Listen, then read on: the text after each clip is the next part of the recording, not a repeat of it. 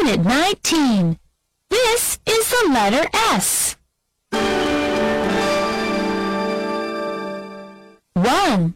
Trace the letter S. Please count and trace with me. 1. S. A letter S. S is for sun. S, S, S.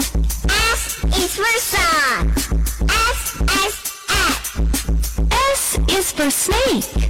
S, S, S. S is for snake. S, S, S.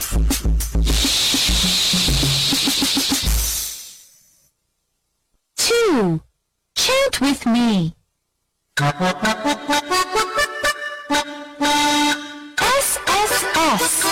S is for sun. S, S, S. S is for sun.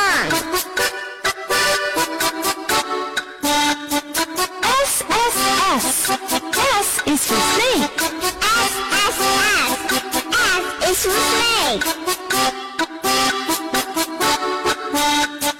Now let's chant together. S, S, S. S is for sun.